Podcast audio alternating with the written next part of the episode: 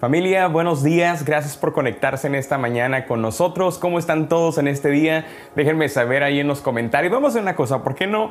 ¿Por qué no saludas a alguno de los que están ahí escribiendo en los comentarios? Ya sé que estés viéndonos en YouTube o si estás en Facebook, donde está casi toda la mayoría viéndonos un servicio por la mañana también en los comentarios. Salúdalo ahí donde estás, dile hola, ¿qué tal? ¿Cómo estás amiga? Te extraño, te extraño amigo. Vamos ahí, empiecen a saludar. Si ves a alguien que te debe dinero de una vez aprovecha y cóbrale.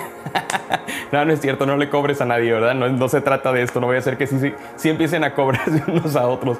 Oigan, qué gusto estar con ustedes en esta mañana. De verdad que estoy contento porque cada vez creo que estamos más, más pendientes de lo que está pasando a nivel global con la iglesia y creo que Dios tiene grandes cosas para nosotros. Eh, recuerden que todo esto que ha estado sucediendo en este tiempo de pandemia ha sido en todo el mundo, pero también yo creo que Dios tiene un plan perfecto para nuestras vidas y nada se le escapa de sus manos. Quiero decirte que tengas la seguridad y que sepas de que Dios está en control de tu vida, de mi vida, de la situación en la que estamos viviendo, de nuestra iglesia. Dios tiene todo bajo control. Amén. Hoy vamos a continuar con la serie que estamos viendo llamada Los Doce discípulos. Y hemos estado hablando en las últimas semanas acerca de los primeros discípulos de Jesús y cómo ellos respondieron al llamado del Señor. Si no has tenido la oportunidad de ver los servicios anteriores, quiero invitarte a que vayas a nuestra página web en vidaverticalhouston.com y en la sección de mensajes o archivos de mensajes vas a encontrar ahí todos los mensajes en video y en audio también de esta serie para que los puedas escuchar ya sea mientras vayas al trabajo, de regreso o si los quieres ver en casa con más comodidad lo puedes hacer en tu teléfono para que te pongas al corriente. Pero hoy vamos a continuar con la cuarta semana de esta serie y vamos a, vamos a repasar nada más básicamente en un, en, un, en un solo slide lo que hemos aprendido en estas últimas tres semanas. ¿Qué es ser un discípulo de Jesús? Básicamente ser un discípulo de Jesús no es obtener un título, sino es responder a una invitación. Ser un discípulo no es perseguir un estilo de vida, más bien es rendir mi vida completamente a Jesús. A diferencia de lo que muchos piensan, que solamente ser un seguidor de Jesús se trata de ir a la iglesia o en este tiempo se trata de conectarme a un servicio el domingo por la mañana de manera online, ser un discípulo de Jesús es mucho más que eso. Si tú solamente te conectas al servicio, si solamente asistes a una iglesia, pero no estás todo adentro en lo que Dios quiere para tu vida, déjame te digo que eres. Tú eres un cristiano, pero eh, que eres un creyente de la palabra de Dios, pero no eres un discípulo. Y estamos aprendiendo en este tiempo cómo convertirnos y las acciones que los discípulos de Jesús hicieron y que nos dan a nosotros un panorama, como una pequeña prueba de si hemos, de si hemos tomado o no las decisiones correctas de seguir al Señor, si hemos renunciado a nuestra vida pasada, sí o no, porque todo lo que hemos visto hasta el día de hoy, los discípulos que hemos visto, renunciaron a su estilo de vida. Y dice la palabra, e inmediatamente le siguieron e inmediatamente dejando sus redes, dejando su trabajo, dejando aún su familia, dejando sus compañeros de trabajo, le siguieron a Jesús. Recuerda que ser un discípulo de Jesús se trata de obediencia inmediata a nuestro Señor. Hoy quiero que aprendamos acerca de un discípulo más de Jesús, vamos a estar hablando de más de ellos, pero quiero que nos enfoquemos hoy en uno que se encuentra de hecho dentro de los, dentro de los que escribieron un evangelio en, los cuatro libros de la Biblia que son considerados como el evangelio, la historia de Jesús. Y su nombre es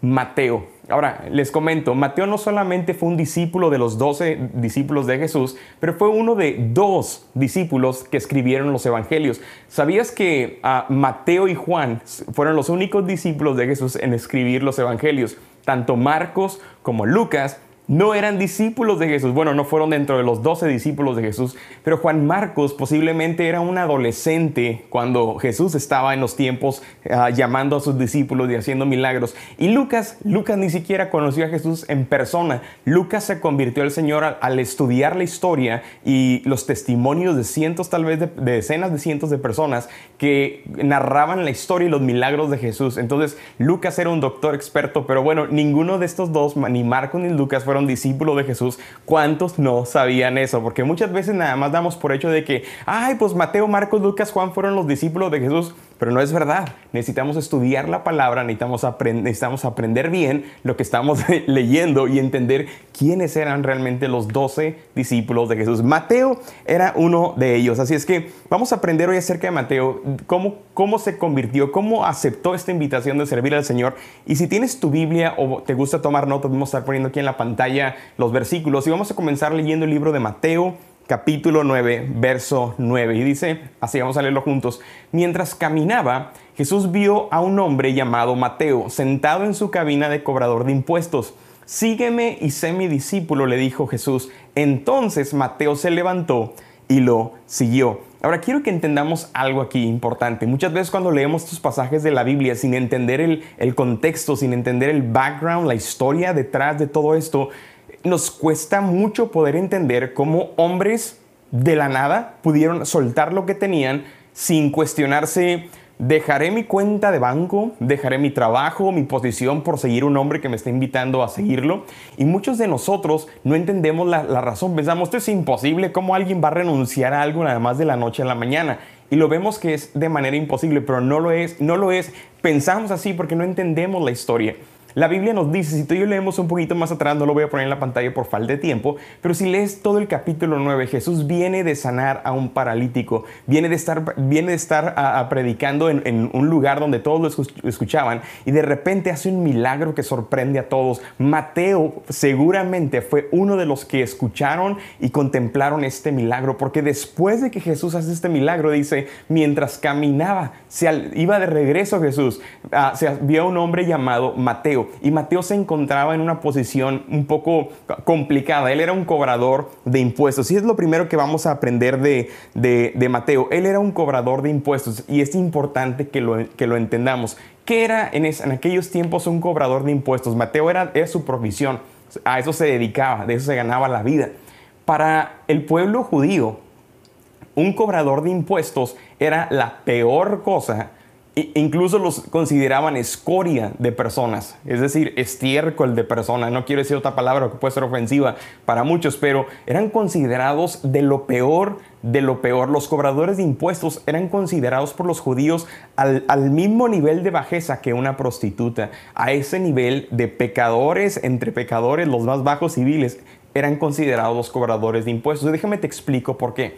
Cuando, cuando el pueblo de Israel fue conquistado por el imperio romano, es decir, les quitaron sus tierras, de repente perdieron trabajos, posiblemente murieron personas en ese tiempo cuando por la, tomaron la ciudad, tomaron el país y un país más poderoso, un rey más poderoso, eh, una persona más poderosa, un gobernador llegó y tomó control de la ciudad, les quitaron sus bienes, prácticamente empezaban a trabajar y empezaban a pagar impuestos a un nuevo gobernador. Entonces, imagínate que ahora te tengan que cobrar algo cuando antes no tenías que pagarlo. Entonces, eh, cuando, cuando Mateo se convierte en un cobrador de impuestos, lo que implica esta situación para él es que él se convirtió en un, un, hombre odiado por su misma gente, por su propio pueblo. Era considerado un traidor de la misma gente judía. La gente judía no podía entender cómo su propia sangre, su propia cultura podía darle la espalda para ir a trabajar para aquellos que los habían privado de, eh, en, ocasiones de su libertad, los habían puesto a trabajar, los, le estaban cobrando impuestos altísimos.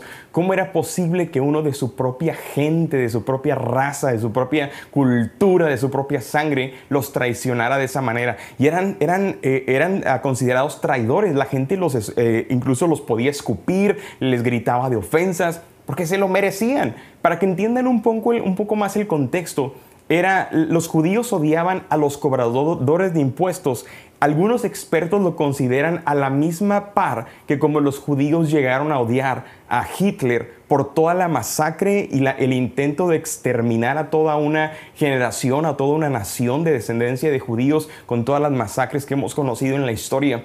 A ese nivel eran odiados eh, estos, cobradores de impuestos, eran, eran considerados como traidores. ¿Vamos bien? Entonces, si tú eras un judío inteligente, tu inteligencia tenía que dar como para saber que tú no podías vivir o tener una amistad siquiera con, con este tipo de personas tú como una persona inteligente no, no, no racionabas o razonabas, mejor dicho, diciendo, ay, voy a ser amigo de un cobrador de impuestos porque tiene dinero, porque eran bien pagados, ellos controlaban todo. Es decir, eh, eh, estaban cambiando a su pueblo a cambio de un trabajo bien remunerado, bien pagado y de plaza. Es como tenían un puesto de plaza por mucho tiempo, el cual se habían ganado y habían asumido ahora al nuevo líder en autoridad, en este caso el imperio romano. Pero no lo estoy haciendo bola, nada más quiero explicar un poquito de, de la historia. Pero ¿por qué Jesús invitaría a un hombre como Mateo a seguirle a Él. Ven y sígueme. La invitación, recuerda, es deja tu estilo de vida, renuncia a lo que tienes, deja todo a un lado y sígueme. ¿Cómo un hombre como Mateo lo seguiría? Honestamente, yo creo que hay una, una, razón, hay varias razones muy fuertes que vamos a aprender en esta mañana. Y una de ellas, creo que la razón por la cual Jesús llama a un hombre como Mateo, que tenía una reputación muy mala, era odiado, rechazado por su pueblo, es porque creo que Jesús quiere enseñarnos algo a ti y a mí. Y, esto es lo que quiero que, que, aprendamos. Estás tomando notas. Creo que Dios puede usarte a pesar de tu pasado. Dios quiere y Él puede usarnos a ti y a mí a pesar de lo que hayamos hecho en nuestro historial. A pesar de las cosas malas que tengamos registradas ahí atrás. A, a pesar de los pecados, a pesar de los errores, a pesar de las malas decisiones. Dios nos enseña. Jesús nos muestra que Él ama y Él tiene poder para transformar la vida de hombres como Mateo y cambiarlos y restaurarlos para ser usados para su reino.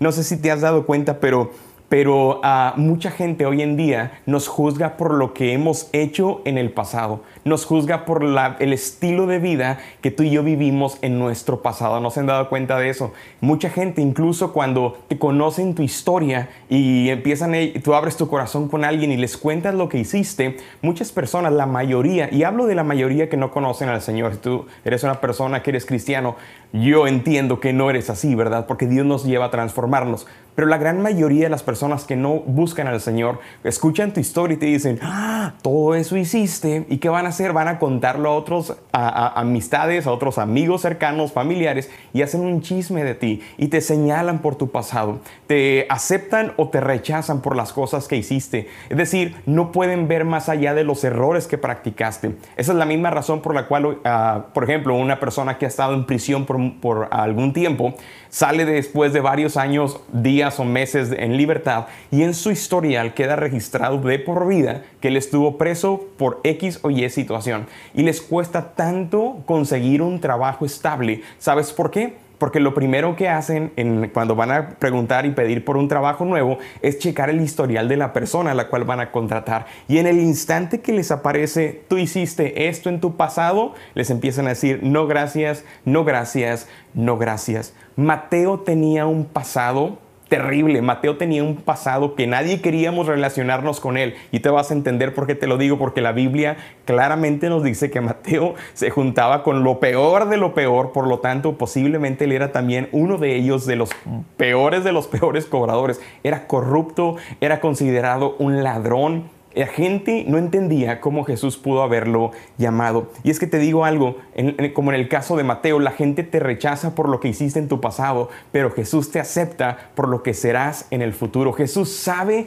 lo que tú puedes llegar a ser en sus manos en el futuro si te dejas transformar y moldear por Él. Mientras que el mundo entero nos va a rechazar por nuestro historial, tal vez no nos van a perdonar por lo que hicimos por años, Jesús nos perdona, nos transforma y nos cambia y Él ve lo que podemos convertirnos cuando tú y yo nos rendimos completa y totalmente a su señorío. Así es que es importante, está bien que, está bien que entendamos esto, está bien que sepamos de que somos útiles en las manos de Dios. Dios puede usarte a pesar de tu pasado porque sabes que Él te perdona. Amén. ¿Cuántos de nosotros estamos alegres, contentos porque sabemos que Dios nos ha perdonado y sabemos que tampoco el pastor en la iglesia me, me dice que no solamente porque fui alguien diferente a mi pasado. Esa es la gracia de Dios, esa es la misericordia de Dios cuando podemos servirle a Él y somos aceptados por Él a pesar de lo que hayamos hecho en el pasado. Amén. Así es que espero que estamos, estemos aprendiendo algo en esta mañana. Otra cosa que tenemos que tener muy en cuenta, y esto es algo muy serio, porque mucha gente, aún en la congregación, después de tener mucho tiempo de buscar al Señor, no lo entiende.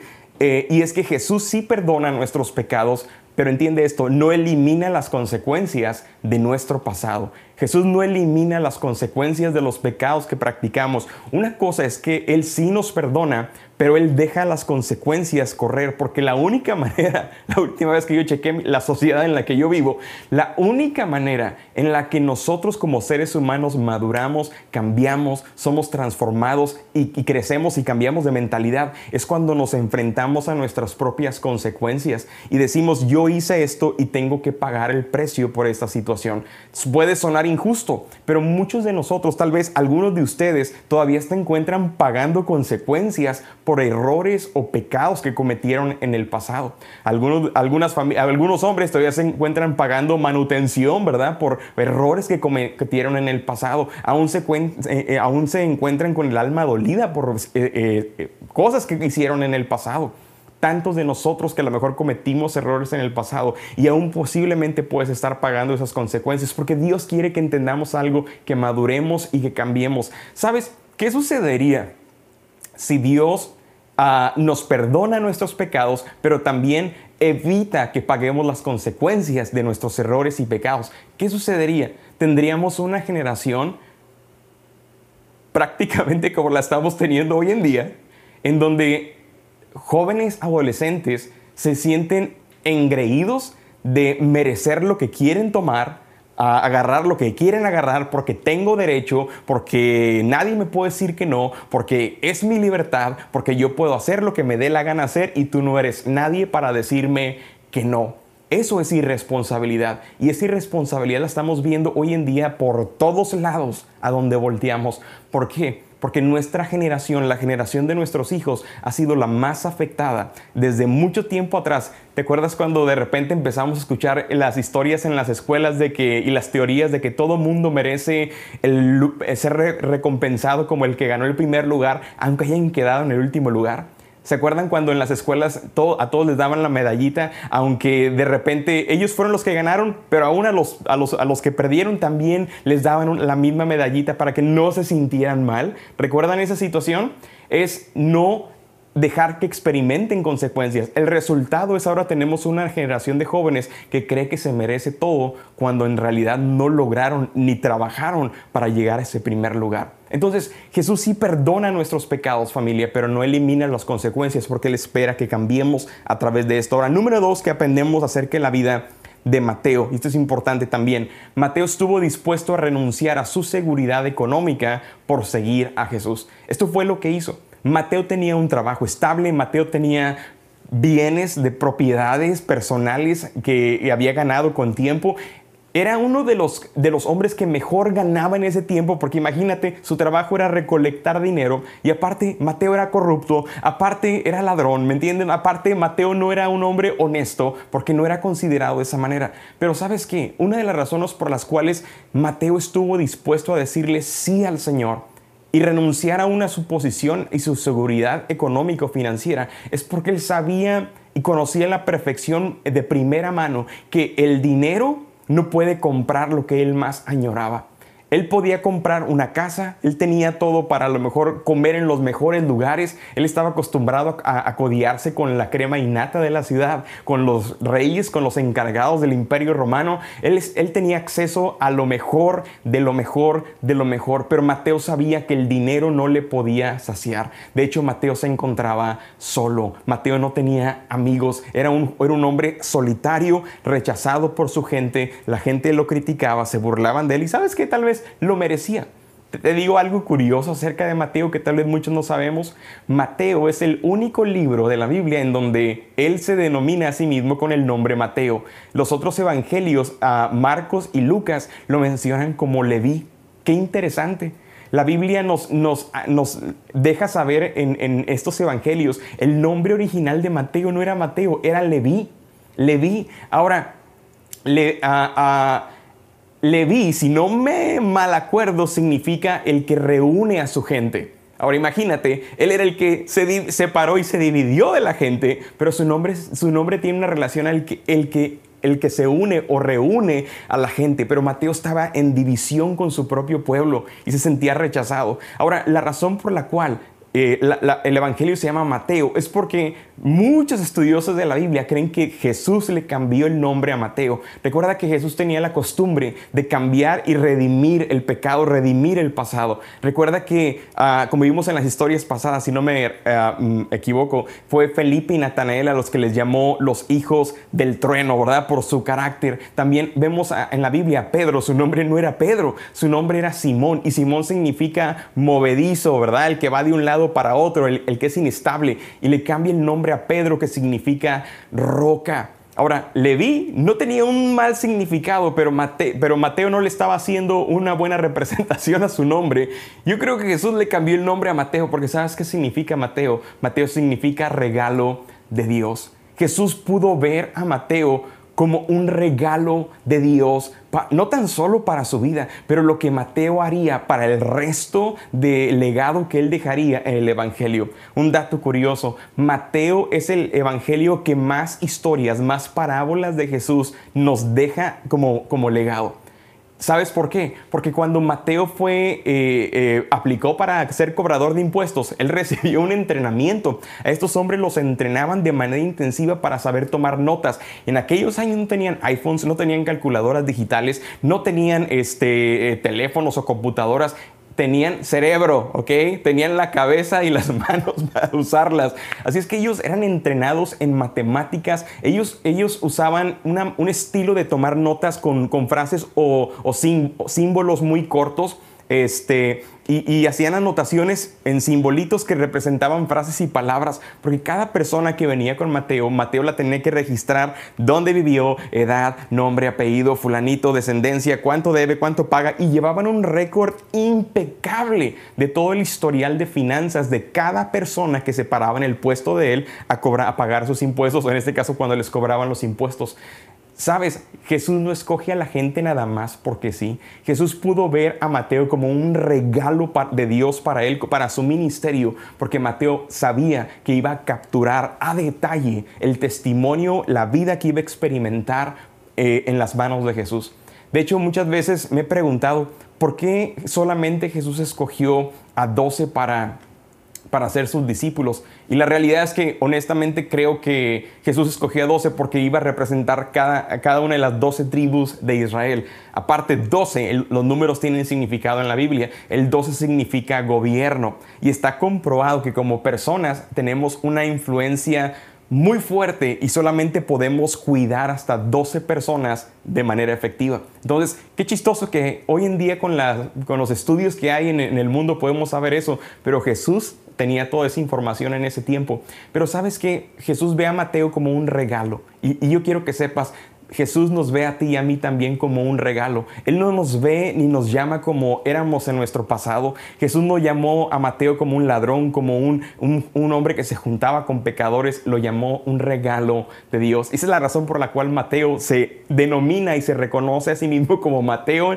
en, el, en su propio libro que, que escribió en el Evangelio. Vamos leyendo aquí porque Mateo nos enseña que renunció a su economía. ¿Por qué es importante esto? Jesús habló de esto en Mateo 6, 24 y dice, Nadie puede servir a dos amos, pues odiará a uno y amará al otro, será leal a uno y despreciará al otro. No se puede servir a Dios y estar esclavizado al dinero. Sabes, esto es particularmente interesante para mí porque Mateo es quien registra también esta historia.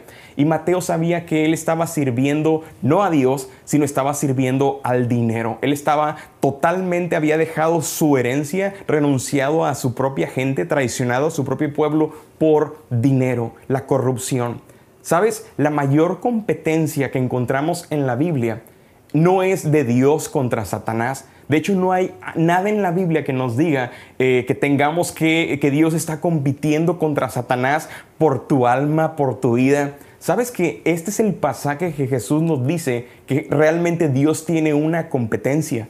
No es contra Satanás. ¿Sabes por qué? Porque Dios ya lo derrotó. Dios lo expulsó del cielo y Jesús lo, venció en esta tierra cuando fue crucificado en la cruz y resucitó al tercer día. Entonces Dios eh, eh, sabe que Satanás no tiene competencia con él. Es un enemigo derrotado, es un perdedor. Pero ¿sabes quién está compitiendo contra Dios en este tiempo y en las generaciones pasadas? La codicia, el dinero. Y lo que el dinero puede comprar es poder para controlar a otras personas. El dinero es lo que Jesús identifica como el verdadero competidor de Jesús, y de Dios en nuestras vidas, por nuestra atención, por nuestro corazón, por nuestra... por a quién vamos a darle el primer lugar. Así es que esto es importante y Mateo lo entendía y estuvo dispuesto a renunciar a todo por seguir al Señor. Fíjate lo que dice también Mateo capítulo 13 y este pasaje que voy a leer es el, es el eh, Mateo lo relata de una manera porque no lo encontramos en ningún otro evangelio. Esta parábola que, vamos a leer a continuación es la única parábola que no se encuentra en ningún otro evangelio más que en el libro, en el evangelio de Mateo. Y recuerda, él era detallista para anotar. Lo encontramos en el capítulo 13 y dice, es la parábola del de, el tesoro perdido. El reino de los cielos es también como un tesoro escondido. En un terreno, un hombre viene y lo encuentra, emocionado y lleno de ilusiones, vende todo lo que tiene y compra el terreno con lo cual está adquiriendo también el tesoro. Una de las preguntas que me, que me he hecho al estudiar la Biblia, la Biblia y la vida de Mateo es cómo este hombre que tenía tanto, una posición, un trabajo seguro, ¿me entienden? Tenía bienes materiales, se codiaba con lo mejor de lo mejor en la sociedad, pero la Biblia los llama lo peor de lo peor, que eran pecadores. ¿Cómo renunció a un estilo de vida de economía?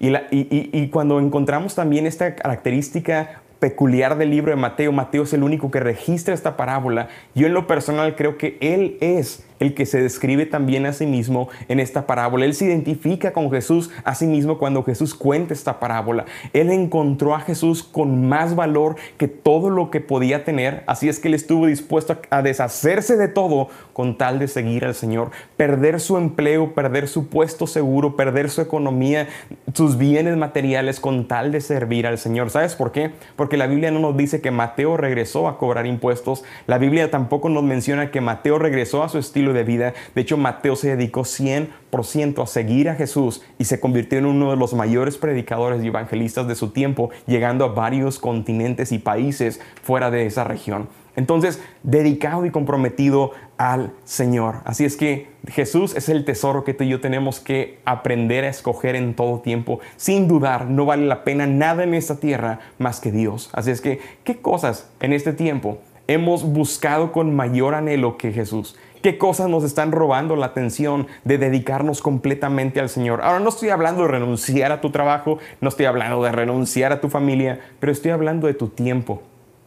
Hace ah, este viernes, creo, eh, por unas horas, la Biblia, la aplicación de la Biblia y la página de la Biblia donde ah, saco mis notas, todos ustedes que leen la Biblia en su teléfono, en su celular y, ahí estudiamos nuestros ah, planes de lectura estuvo ah, caída, por así decirlo, sin funcionar por varias horas. Yo estaba queriendo estudiar y sacar alguna, no podía sacar el versículo que quería porque estaba ah, ah, caída la página, no, no estaba entrando. Y por un instante me pasó por la cabeza, ¿cuántos de nosotros en este tiempo dependemos de tecnología para tener acceso a la Biblia? Porque muchas personas hoy en día ni siquiera están comprando Biblias físicas para conocer del Señor. Y por un instante, por un instante me pasó por la mente que si un día llega a haber personas tan malvadas en el mundo, capaces de hackear el programa o en este caso la página de Biblia que almacena millones y millones de, personas que buscamos información de ahí en el mundo y nos de un día para otro nos dejan sin acceso por falta de tecnología, por falta de internet ¿Cuántos de nosotros pudiéramos tener acceso a la Biblia y cuántos no por tener una Biblia en la casa o no? ¿Verdad? ¿Cuánto nos hace de verdad a falta atesorar la palabra de Dios, guardarla, cuidarla, estudiarla y aprenderla? ¿Ok? Cosa número tres, no quiero salir del tema. Cosa número tres que aprendemos de Mateo. Mateo utilizó su posición para acercar a otros a Jesús. Quiero repetirlo otra vez. Mateo utilizó su posición para acercar a otros con Jesús. Tiene una posición importante, recuerden esto. Y vamos leyendo eh, qué sucedió en el capítulo 9, versículo 10, porque Mateo invita a Jesús y a sus discípulos a una de las fiestas más locas que vamos a encontrar a Jesús asistiendo en la Biblia. Dice, más tarde Mateo invitó a Jesús y sus discípulos a una cena en su casa, junto con muchos cobradores de impuestos y otros pecadores de mala fama. Una nota curiosa, la Biblia siempre señala cuando era, eran pecadores, ¿verdad? Encontramos en la Biblia que dice era una mujer pecadora, pero hay veces que en la Biblia se refiere que eran, eran mujeres, era una mujer muy pecadora, o en este caso eran pecadores, pero de mala fama, es decir, eran muy malos. Eh, cosas que no sabemos habían cometido, ¿verdad? Fallas delante de Dios y corrupción y robo. Posiblemente en la fiesta ah, había muy, seguramente había música secular, muy seguramente había mujeres ahí bailando, muy seguramente estaban tomando alcohol desmedidamente, muy seguramente no era una fiesta a la, cual tú y yo iríamos todos los días. Pero Jesús estuvo dispuesto a ir con Mateo, porque la, razón que Jesús sabía es que estaba impactando no solamente la vida de Mateo, pero de los todos los que había invitado en esa reunión, que eran hombres y mujeres que estaban en posiciones importantes de gobierno, Jesús nunca iba a desperdiciar una oportunidad de predicar de la venida del reino de Dios, de quién era Él como hijo de Dios, la justicia del Señor, de seguir los principios de la palabra a cualquier grupo en donde Él se encontraba. Ahora, siempre hay un grupo de personas que van a criticar y van a eh, señalar y van a juzgar cuando este tipo de cosas suceden. Y en este caso eran los fariseos. Leemos en el versículo 11, cuando los fariseos vieron esto, preguntaron a los discípulos, ¿por qué su maestro come con semejante escoria? Fíjate lo que sucede. Los fariseos eran el grupo religioso del momento, eran los que leían la Biblia, eran los que se la habían memorizado los cinco libros de la Biblia, tal vez de chiquitos, de adolescentes, ya se la sabían, y eran hombres religiosos, y en lugar de utilizar su conocimiento para alcanzar a otros y compartirles del Señor, porque ellos tenían conocimiento del Antiguo Testamento, lo utilizaron para juzgar y señalar cómo su maestro, cómo Jesús puede comer con semejante escoria, ¿verdad? ¿Cuánta gente considera a aquellas personas que están ah, viviendo alejados del Señor como escoria. La verdad es que me da mucha tristeza, pero hay, hay mucha gente de muchos años, ah, tal vez cristianos, que han estudiado mucho la palabra y que cuando ven las acciones de otros, lo primero que hacen antes de investigar, antes de preguntar cómo está su vida, es criticarlos, es señalarlos. Y fíjate cómo Jesús les responde. Al oírlo, Jesús les dijo, los sanos no tienen necesidad de médico, sino los que están enfermos. Vayan pues y aprendan qué significa misericordia quiero y no sacrificio, porque yo he venido para llamar a, no, eh, porque yo no he venido para llamar a justos, sino a pecadores al arrepentimiento. Ahora, ¿qué es misericordia? quiero y no sacrificio. ¿Cuántos de nosotros hemos leído este pasaje una y otra vez y lo pasamos por alto porque pues, no entendía qué, qué les quiso decir Jesús, ¿verdad? Pero cuántas gracias porque tienen un pastor que le gusta estudiar estas cosas y las voy a explicar para que ustedes no, no se las pierdan. Jesús en pocas palabras le está diciendo, ¿de qué te sirve tener en tu cabeza toda la información si no, no la llevas a una aplicación correcta en acción? Es decir, puedes tener todo el conocimiento del mundo, pero lo primero que haces, en lugar de preguntar quiénes son, cuál es el propósito, cuál es la razón, por qué los líderes hicieron esto, por qué el pastor hizo esto, lo primero que hacen es juzgar, criticar, señalar y atacar. Misericordia, eh, misericordia es otorgar gracia, misericordia es, es no darle su merecido aunque lo merezca. Es, detente, es, es espera, es, tiene que haber una razón. Entonces, en otras palabras, el mensaje de Jesús aquí para nosotros es no critiques lo que ves en la gente cuando no sabes lo que Dios ha estado obrando en su presente. ¿A poco no es verdad que lo primero que hacemos es criticar a alguien y la, realidad por la cual lo hacemos es porque no entendemos lo que la vida, la, persona o este hombre o mujer ha, estado experimentando. Criticamos la acción inmediata, como pudo haber dicho eso, como pudo haber eh, hablado así de, esta persona o haber hecho eso en su pasado, pero no conocemos ni siquiera lo que Dios está obrando en su presente. Esto es muy ah, común cuando tenemos gente nueva acercándose al Señor en la iglesia y de repente ya están sirviendo en un área ¿Cómo los pastores lo pueden poner a servir en una área cuando todavía batalla con el cigarro, con el alcohol, todavía batalla, todavía ni lee la Biblia, ese, ese miserable, ¿verdad? Todavía es un pecador. ¿Cómo?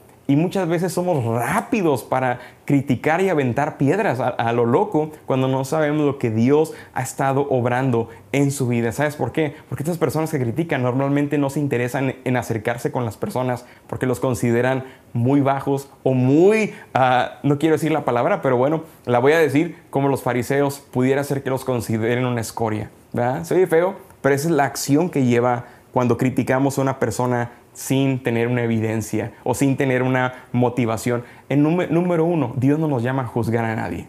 Número uno, ese es en primer lugar. No hay razón por la cual somos llamados a juzgar a las personas. El único juez es Dios en nuestras vidas. Y tenemos que tener cuidado, porque con la misma medida que medimos, Dios nos va a medir también a nosotros. La misma cosa que sembramos también vamos a tener que cosechar nosotros. Número cuatro, y estoy terminando con esto, lo que aprendemos de, Jesús y lo que aprendemos de este discípulo llamado Mateo, que su nombre significa regalo de Dios.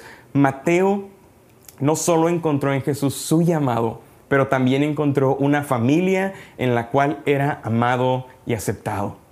Qué increíble que Jesús sabía esto de la vida de Mateo. Mateo la razón por la cual él decide renunciar a su estilo de vida, decide renunciar a las amistades populares del momento con los que se codiaba de la, de la ciudad, de la gente importante, eh, eh, de comer las mejores comidas, de dejar su, su seguridad y su economía y un buen trabajo. La razón es porque él sabía que él estaba en búsqueda de algo que el dinero no le había podido dar. Él estaba en búsqueda de una familia, él estaba en búsqueda, recuerda, él había sido rechazado y no por cualquier cosa, él se lo merecía, él era considerado traición, un traidor de su propia gente. Entonces, él estaba en búsqueda de un lugar en donde lo aceptaran, lo amaran, él estaba en búsqueda desesperada de una segunda oportunidad para su vida. Y cuando Jesús viene a él, Mateo había estado siguiendo a Jesús posiblemente por, por, meses, posiblemente semanas. Mateo vivía en la misma zona que Jesús. Entonces Mateo conocía a Jesús. ¿Te imaginas a un hombre pecador como Mateo diciendo, cuando en mis sueños Dios se va a acercar a mí? Jamás me imagino que un Dios santo pudiera venir hasta mi lugar, hasta esta área donde yo estoy practicando este pecado y quiere extenderme una mano mucho menos que me invite a ser parte de un grupo que va a cambiarle, bueno, Mateo no sabía que iba a cambiar la historia, pero ser parte de un grupo que iba a ser enseñado directamente por el Maestro, por Jesús. Mateo estaba en búsqueda de un Salvador y lo encontró, pero la razón por la que yo creo personalmente que Mateo dejó todo en un instante es porque él vio en Jesús no tan solo un Salvador, pero vio una familia con la cual él podía sentirse amado y aceptado. Yo quiero que tú y yo entendamos esto y que le demos gracias a Dios porque Él instituyó la iglesia, su iglesia, para que seamos parte de esta familia. Fíjate lo que dice la palabra en Salmos y, aún desde antes de que Jesús viniera, esto es parte del plan de Dios para tu vida y mi vida. Salmo 68, 12 dice, es el Dios que hace, Él es el Dios que hace habitar en familia a los solitarios. Otra versión también dice, les da hogar a los desamparados. Desde mucho antes, el plan de Dios para ti, para mí, como lo era para Mateo, es que no seamos solitarios en esta vida, que no andemos como, como llaneros solitarios, caminando, teniendo problemas, no sabiendo cómo resolver problemas. Dios eh, no, nos creó para, hacer, ah, para colocarnos y habitar en familia.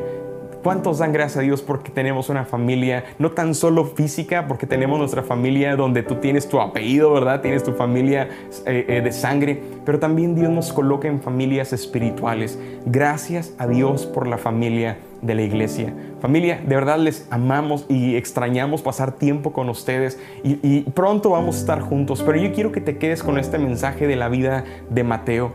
Si Jesús pudo llamar a un hombre como Mateo para servirle y seguirle a él, ¿cuánto no más Jesús nos llamará a ti y a mí para también ser sus discípulos? Si Jesús estuvo dispuesto a meterse en la casa de un hombre que era considerado lo peor de lo peor y darle una oportunidad para, una segunda oportunidad para cambiar su vida, ¿cuánto más Dios estará dispuesto a llamarte a ti y a mí para servirle a Él?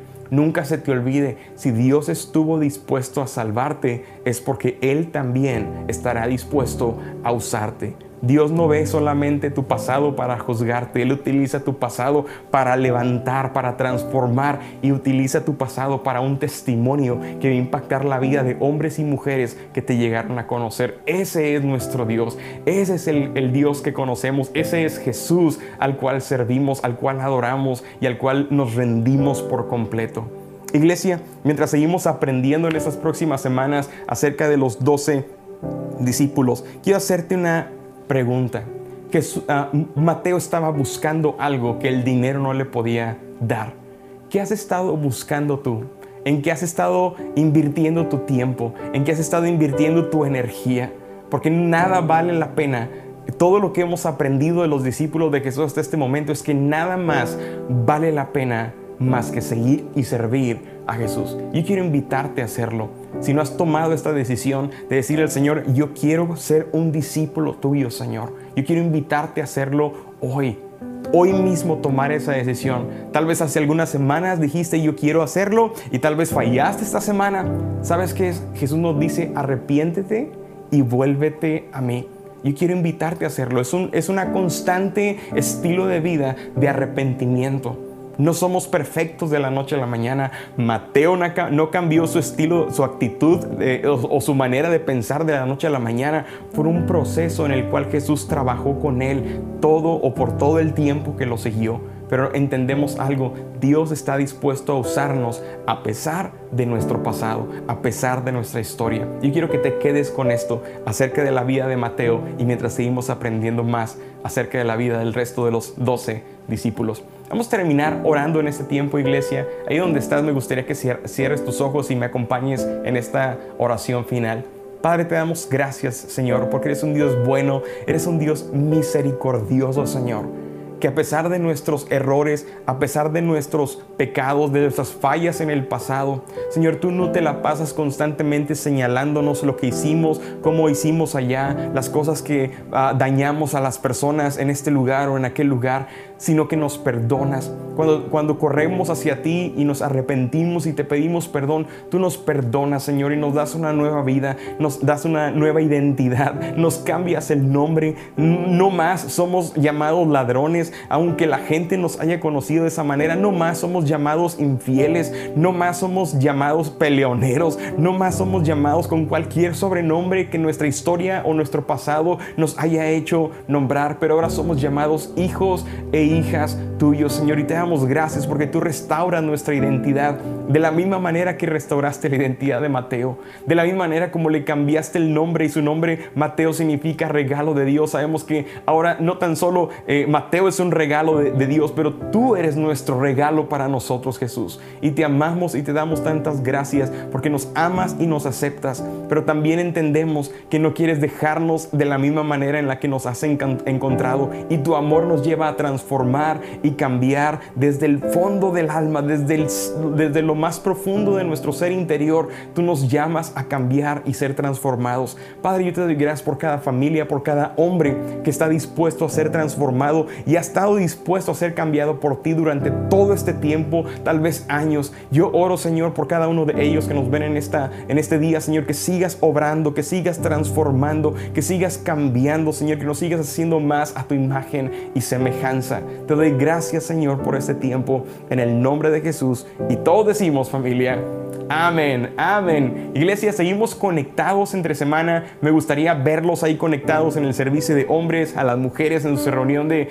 chicas vertical y parejas vertical los viernes. Estamos teniendo tiempos muy buenos en las reuniones. Si has visto a, algunos de tus amigos o familia de la iglesia que no se ha estado conectando, ayúdanos a mandarles un mensajito. Créanme, nosotros también somos parte de los que les enviamos mensajes, pero no estamos queriendo enviarles 15 mensajes diarios. Así es que ayúdenos a hablarles a ellos también, preguntar cómo están, uh, conéctate con nosotros, anímenles. A veces las, las cosas que estamos viviendo nos han cambiado el estilo de vida, pero no nos olvidemos que somos una familia y tenemos que aprender a amarnos los unos a los otros, a pesar de lo que hayamos hecho, a pesar de la decisión de que algunos hayan decidido apartarse más o acercarse más o lo que sea, seguimos siendo una familia en la cual debemos sentirnos amados, aceptados, pero también confrontados por la palabra de Dios. Así que busquémoslos, vayamos, uh, toquemos, hablemos. Eh, enviemos un mensaje y nos vamos a conectar entre semana. Quiero terminar también dando gracias a cada uno de ustedes por su generosidad, gracias por sus diezmos, por sus ofrendas. Mi esposa y yo oramos por ustedes, que Dios les siga abriendo puertas, que Dios les siga dando trabajo, que uh, Dios siga proveyendo en sus finanzas, pero también en, su, en sus alacenas, que no les falte la comida. Oramos que, que ningún virus, ni siquiera el coronavirus, ni ningún otro virus eh, eh, toque sus puertas, toque sus cuerpos. Y estamos orando por ustedes, familia. Es que gracias, de verdad, gracias porque por su generosidad podemos seguir llevando mensajes de salvación y esperanza y seguir creciendo en esta plataforma y además seguir creciendo como iglesia en este tiempo también. Le damos tantas gracias, de verdad, y Dios les bendiga a todos. Les amamos. Sé que nos vamos a ver pronto y estamos pendientes ahí para vernos entre semana. Que pasen un excelente domingo. Dios les bendiga.